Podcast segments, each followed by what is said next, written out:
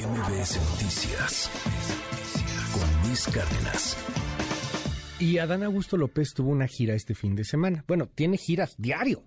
Tan tiene giras que ya hasta canceló la comparecencia que tenía que tener en la Cámara de Diputados, pero pues él anda de gira. De gira para tratar de convencer, fíjese nada más lo, lo curioso del tema, a los congresos locales, que por cierto muy convencidos no necesitan ser, de que mantengan el ejército en las calles hasta el 2028. Y ahí, en esta gira que tuvo en Hidalgo, dijo algo que pues prendió las alarmas a muchos. Escuche.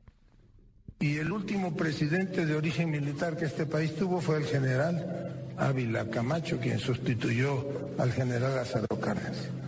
Desde luego que un militar puede participar en tareas políticas y puede tener aspiraciones políticas y puede incluso ser presidente de la República, pero para ello pues deberá participar en procesos electorales, deberá ir a someterse a, las urnas, pero aquí no hay ninguna militarización.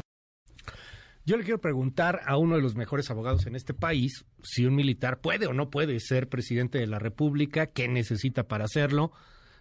Obviamente sin hablar de un golpe de Estado, ¿verdad? Nadie quiere eso, tocamos madera, nadie está hablando de eso, pero legalmente puede uno ser presidente siendo también general, teniente, capitán, algo por el estilo. Doctor Gabriel Regino, te mando un gran abrazo. Buenos días, ¿cómo estás, Gabriel? Mi estimado Luis, muy buenos días para ti para toda la audiencia. Y se trata de una pregunta muy interesante a propósito de lo que el secretario de Gobernación en días recientes manifestó. ¿Puede un militar acceder a la presidencia de la República en México? La respuesta es absolutamente sí. Hay condicionantes de ello, pero antes del condicionante, el contexto histórico en lo que esto se origina. México ha tenido efectivamente muchos presidentes provenientes de las filas de las Fuerzas Armadas y el último que se tuvo fue el que generó precisamente una modificación constitucional que rápidamente eh, explico.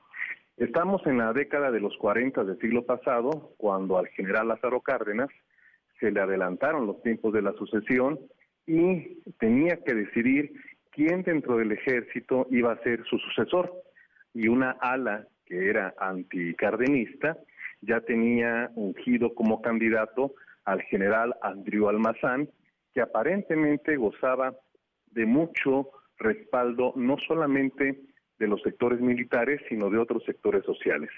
La campaña fue bastante ruda, fue bastante álgida y el día de la elección se desató la violencia. Hubo bastantes muertos, tanto durante la jornada electoral como los días posteriores a la misma.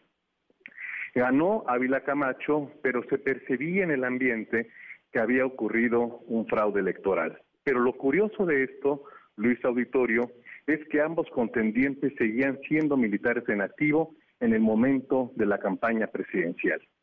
Es por ello que en el año 1943 y ya en el mandato de Ávila Camacho se propuso una reforma a la Constitución que no impide que los militares puedan aspirar a ese cargo, pero se les impone la condición de separarse cuando menos seis meses antes del día de la elección.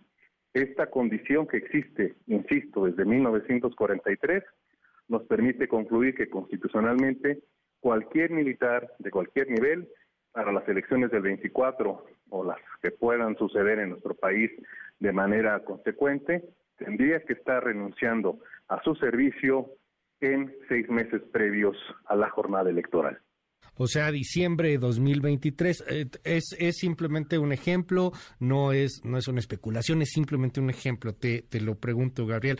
Eh, por ejemplo, el secretario de la Defensa Nacional, eh, y digo, no está dentro de las corchones, ni es, pero el secretario de la Defensa Nacional, el general Luis Crescencio Sandoval, podría renunciar a ser secretario en diciembre de, del 2023 y ser candidato en, para la elección del 24? Absolutamente sí. Absolutamente. Sí. Él, el, almirante de Marina, el subsecretario de la Defensa, ya. etc., quienes, quienes estén en activo.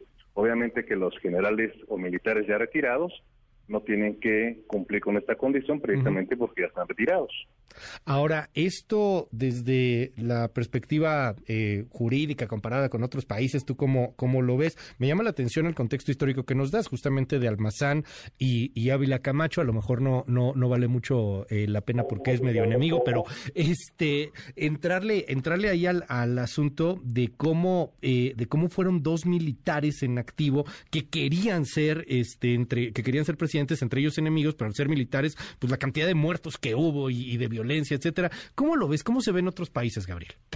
Sí, efectivamente, esta situación que aconteció en nuestro país y que es fruto del triunfo de la eh, Revolución Mexicana y la Constitución del 17 que dio pauta a los gobiernos militares, sí tenemos otros países que han eh, estado bajo regímenes militares, pero no precisamente por la vía del voto, sino por esta eh, esquema que mencionaste al inicio de la intervención, desafortunadamente los golpes de Estado, y es algo que se vio mucho tiempo en América Latina, precisamente durante la Guerra Fría. Ahora bien, el hecho de que se permita a estas personas poder aspirar al poder, pues es un ejercicio que se eh, combina con el sistema democrático. Y en estas condiciones es adecuado eh, el caso de que tenemos en nuestro país durante mucho tiempo hemos tenido senadores, diputados que han pertenecido al ejército, pero que ya son retirados. Un ejemplo típico hoy en día es que en el Congreso de la Ciudad de México lo integra como diputado un general en retiro. Vamos a estar atentos ahí al tema. Te aprecio mucho que nos des luz en estos, en estos asuntos. Doctor Gabriel Regino, te seguimos en tus redes. ¿Cuáles son? Estamos en todas como Gabriel Regino. Un fuerte abrazo para ti y para toda la audiencia. MBS Noticias con Luis Cárdenas.